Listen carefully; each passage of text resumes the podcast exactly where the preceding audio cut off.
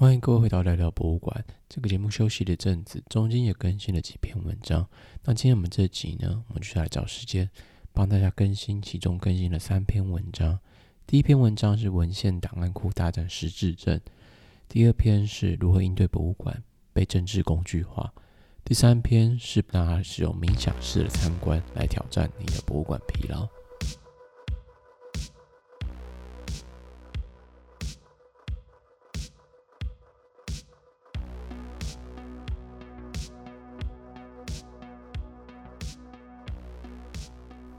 利物浦博物馆群在二零一二年首次就推出了回忆之家 House of Memories，是一个博物馆主导的失智症意识计划，提供培训、资源获取以及基于博物馆的活动，使护理人员能够为失智症患者提供以人为本的护理。迄今已经培训了超过一万两千五百名的护理人员。失智症是由大脑所引起的疾病。有超过一百种不同的形式，像常见的阿兹海默症，症状包含记忆丧失、思考和解决问题的困难，以及情绪、感知和行为的变化或者障碍。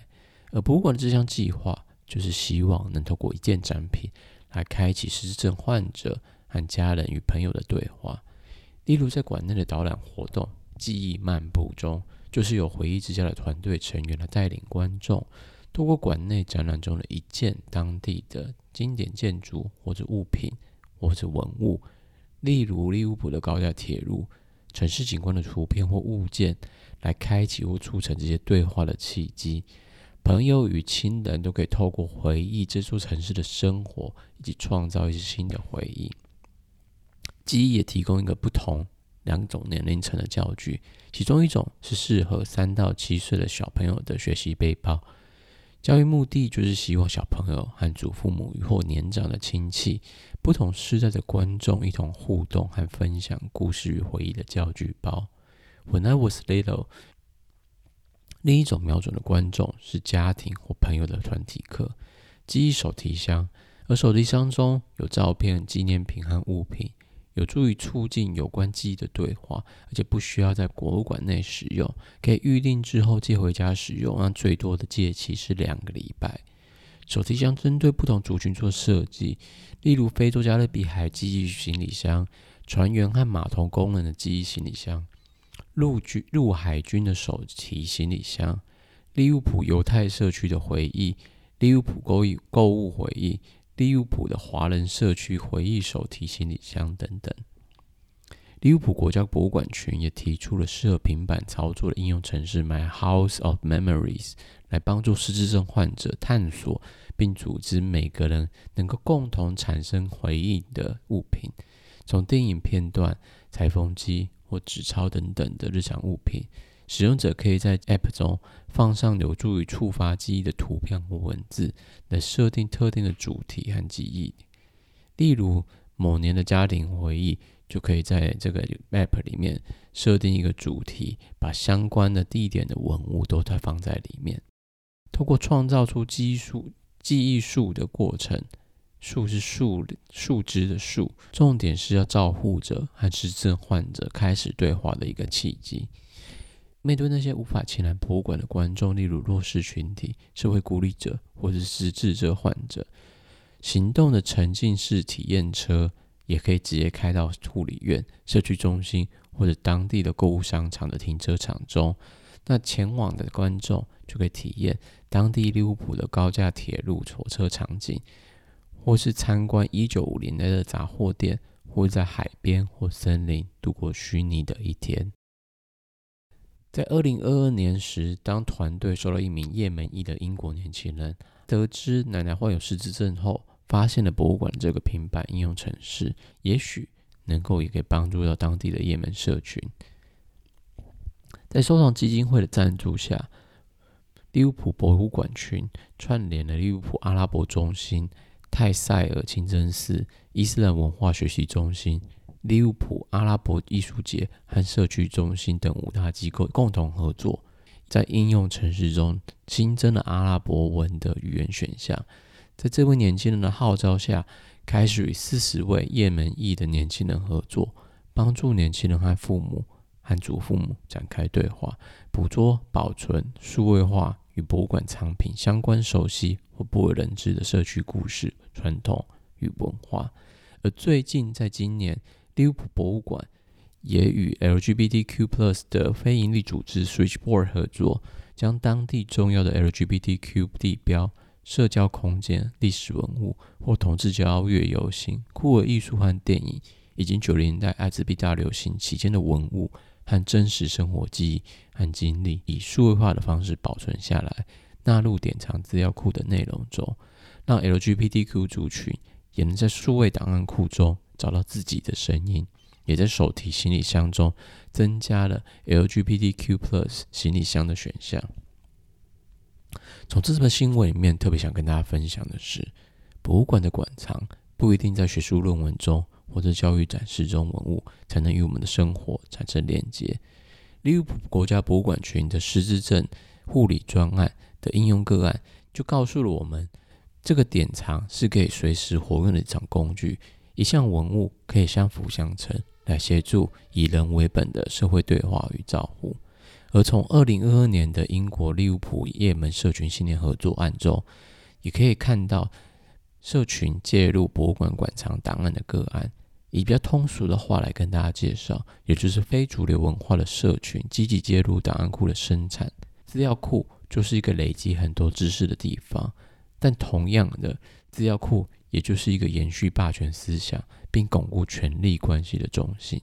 这样霸权思想铭刻在集体叙事的手段，档案库是一个让霸权思想永久化的地方。这边就可以回应到耶鲁大学教授法蒂玛·艾尔塔耶布欧洲黑人交叉研究中所提出的一个想法起点，在边缘化的知识发现档案库中的缺席。那针对档案库的数位空间的占据，是我们改变主流霸权叙事的起点。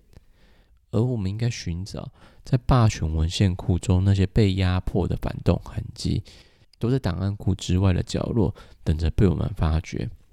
而这次利物浦博物馆与叶门族群还有 GPTQ Plus 族群的合作，扩充了档案库的边界，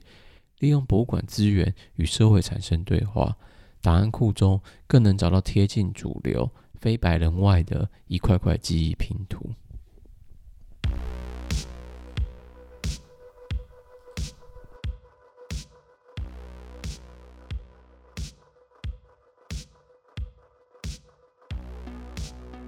第二篇我们来介绍的是如何应对博物馆被政治工具化。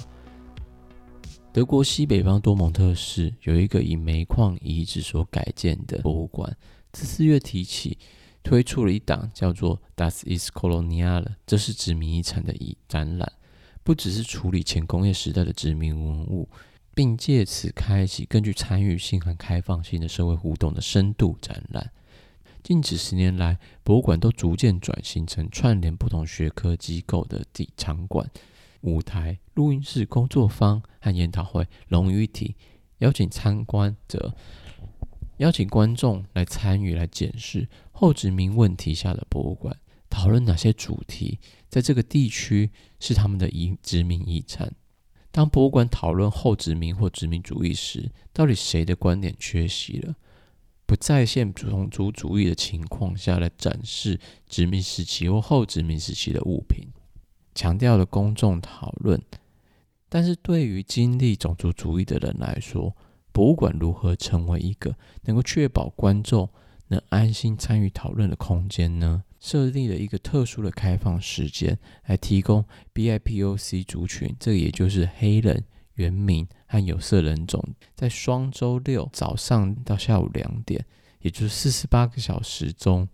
的四个小时，一个专属的时段，来确保参观者在不受干扰、无疑是有意或是无意间的种族歧视的情况下来参与工作坊的讨论，利用亚文化 （subculture） 中或是社会工作中的安全空间的概念，履行为社会服务的博物馆使命。那《Monopole》杂志其实引述了二十多年前一件在威尼斯双年展国家馆里面的艺术作品。当时西班牙艺术家 Santiago Sierra 用围墙封闭了西班牙馆的入口，只允许拥有西班牙护照的观众在警卫的管制下从后面进入，而其他的观众都必须待在外面。古巴艺术家 Tania Bruguera 国际移民行动 Immigrant Movement International，这件在二零一二年由 Ted Modern 所委托，为了 The Tanked 空间开馆时所创作的作品。它结合了工作坊、研讨会和装置等等元素。其中一项行动艺术作品附加价值，其中第一部分是观众在没有被告知作品内容情况下，要排队等着进场。观众在一无所知的盲从状态中，从等待十五分钟到九十分钟不等等的排队时间上，被工作人员随机的挑选出来面试。被选中的观众在同意下，身体就会被连上测谎机，回答移民面试的问题。并参与第二部分的决定。那工作人员有权利决定观众是否能够进场参观第二部分的部。在等待超过一个多小时之后，观众终于受尽磨难地推开漆黑大门，但却发现只有一名工人在打磨一座铁架。在一个空旷无物的展厅中，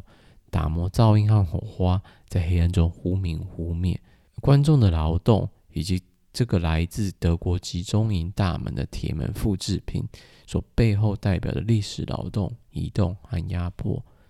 预期的期待和选中的特权感，在推开的那道黑门中，被现实的真实感和幻灭重重的一拳击垮。而我们这边还可以提出了第三个例子，也就是地景艺术双人组 Crystal and John Claude，他们的透也是透过艺术介入。借由帆布来包裹公共建筑的方式，来引发人们对习以为常的物件，借由缺席来重新认识的方法。当时人们对于这种外力产生的屏障感觉到如痴如狂的着迷，但是放在现在，借由控制时间所创造创造的阻碍，在极右派的眼中，整件事好像就没有这么样的美妙了。而整件事情呢，其实在四月开展之中一直相安无事，直到八月中的时期被海巡中的极右派支持者发现，才在网络上爆开来。当德国《明镜报》访问到博物馆所隶属的地区协会发展发言人时，对那些住在德国的非白人们，每周七天都必须经历这种族主义，作为殖民主义研讨会所关注的概念，安全空间。会让受到种族主义影响的人免受那些甚至是无意识的歧视，能够公开的表达想法，只是要求双周中挪出四个小时来尊重这个保护的空间。大部分的观众从四月以来都可以理解，但如果你要执意参观，我们也没办法阻止观众这么做。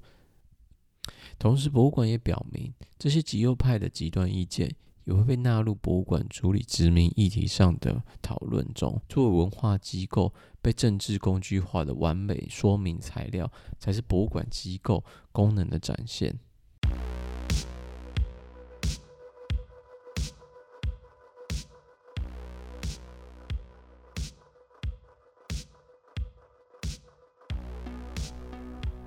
那今天节目最后的第三篇，其实要找的就是一个美国心灵健康杂志所刊出来的博物馆冥想之旅的这篇文章。他们有十个步骤跟大家分享，怎么样在参观博物馆时不要被博物馆疲劳所击倒，而是试着使用冥想式的参观，让自己更有 mindfulness，更能够心静下来的跟博物馆的展品做更深切的观察和互动。那其实这篇文章不是详尽的学术论文研究，或是有详尽的科学研究。通常我们在做心灵健康，提出一些小小的建议，嗯，几乎每个人都有听或多或少听过相关的建议了。那这篇今天想分享的最后一篇，就来跟大家分享，就有十个步骤，可以让你在参观博物馆时，跟展品更有共鸣的参观。在忙碌的生活中，很少人会因为休闲时候去参观博物馆，还特别做功课的，通常是同温层里面已经被大家炸到不行的情况下，或是你是去博物馆要准备工作、要准备采访、要准备报道的人，才会提早事前做工作。所以这个就大家可以考量一下自己的状况。其实第二个他提出的建议，也就是之前曾经很想做的主题，slow looking，慢慢看。大家在 YouTube 上打 slow looking 的部分，就可以找到很多的工作坊博物馆出的 YouTube 影片。这项技巧其实是避免人脑快速归纳以及套用逻辑的倾向，让我们把脚步和眼光放慢，仔细端详特别有兴趣的物品。它可长可短，可以短短五分钟就把你的目光从画帆布的最左上角移到右下角，雕像的前面看到右边，看到左边，看到上面，看到下面，让你的脚步放慢，眼光放慢来端详这些物品。那长达也可以是六十分钟的讨论，透过小组的讨论，看过不同人的眼光的角度来看到物品中或者是物品故事中的不同的方向。不需要想要一次都把作品全部都看齐，就算都看完了，看我走出博物馆大门的那个刹那，大概也都忘记了，还不如就挑选三到五件作品，一个一个空间里面挑的三到五件作品，慢慢看。针对于自称有社恐的朋友来说，其实参观博物馆会觉得要跟工作人员对话，这是一个蛮具有社交障碍的问题。先前看到 Jordan Peterson 的《十人生十二法则》的书里面就有提到说，当我们跟别人讨论到事情或者对话中，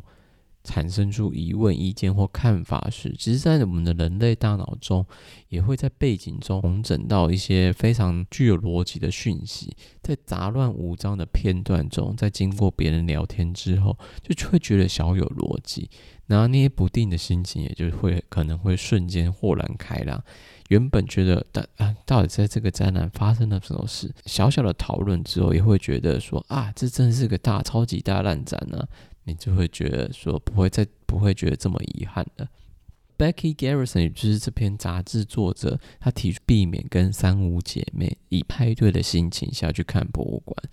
因为这个博物馆的空间本身就不是一个一般的餐厅或者咖啡厅空间，可以让你大声拍桌子、大声喧哗的地方。你可以戴上抗噪的耳机，或是跟一两个懂得知心好友一起无限交谈，一个派对心态在博物馆游历的空间走，或者自己去，也都是一个非常好的参观体验。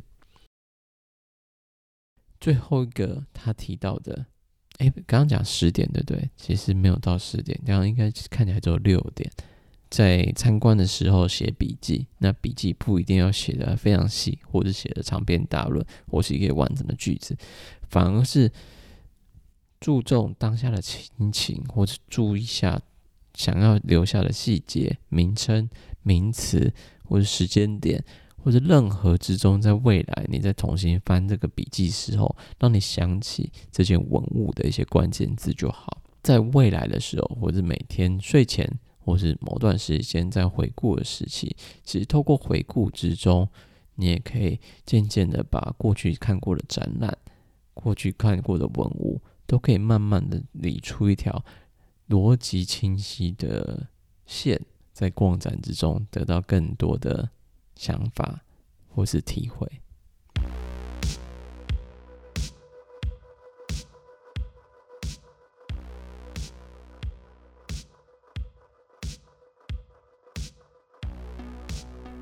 今天分享的三个文章，其实目的各有不同。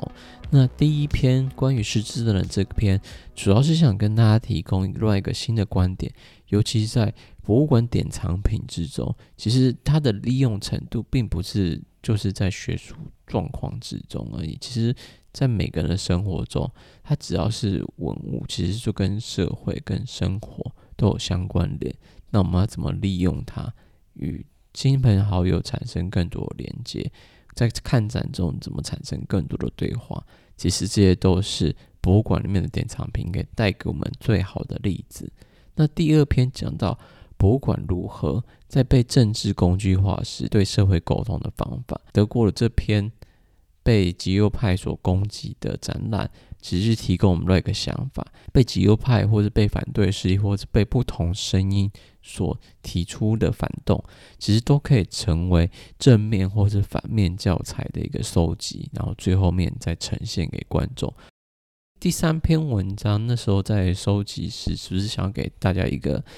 同一个展览其实是可以分成很多次去观看的，不一定就是今天就是一定要完成一个展览，或是今天就是去的这个博物馆就一定要看到宝。这其实是对身体上都很有负担，对心灵上其实也有负担。有时候真的就是走出博物馆的那个瞬间，可能脑袋就已经被洗刷空了。这近几年来开始进行这种呃慢看的方式，不管是在看文物，或是在规划自己看展的方法，其实也都会渐渐的把。一个比较务实的方法，在分配自己看展的方法。假如说我知道这个未来的展览，它的展厅间很多，收藏的文物很多，论述很复杂，那我一开始在规划去，或者我到的那当下，我就大概会有心理盘算说，啊，这个应该是要再访的。那当下就不会觉得心理压力这么大，于是时间分配，因为。去之前还是会想说，我今天就是有两个小时时间来看展，那我就不会这么着急的，一定要这两个时两个时间把它全部看完。我可能就已经很确定了，我今天就是先看三个馆或者三个厅，把它看完，我就要回家了，我就我就要去喝咖啡了。这样一个冥想式的参观，加上笔记，加上拍照，任何东西可以帮助你为日后回想。的东西都是好的。那这个文章里面也提到说，跟别人聊聊，不管是跟现场教育人员，或者是事后跟朋友提到同样的展览，只是在对话的过程中，都可以不同不停的帮你理清心中更多的想法，让它变得更有逻辑性、更清晰，或是趋吉避凶，这都是非常有可能的。那今天谢谢大家收听今天的节目，因为真的是很久没更新了。那希望这个节目还是会跳到你的你的清单之中。那你在开车的过程中，有没有在 IG 上面追踪我们的人，呃，或者没有时间读这些长文的人，也可以透过声音的方式，能够了解到博物馆各种不同看博物馆新的方式。那今天就谢谢大家的收听，我们就下次再见喽，拜拜。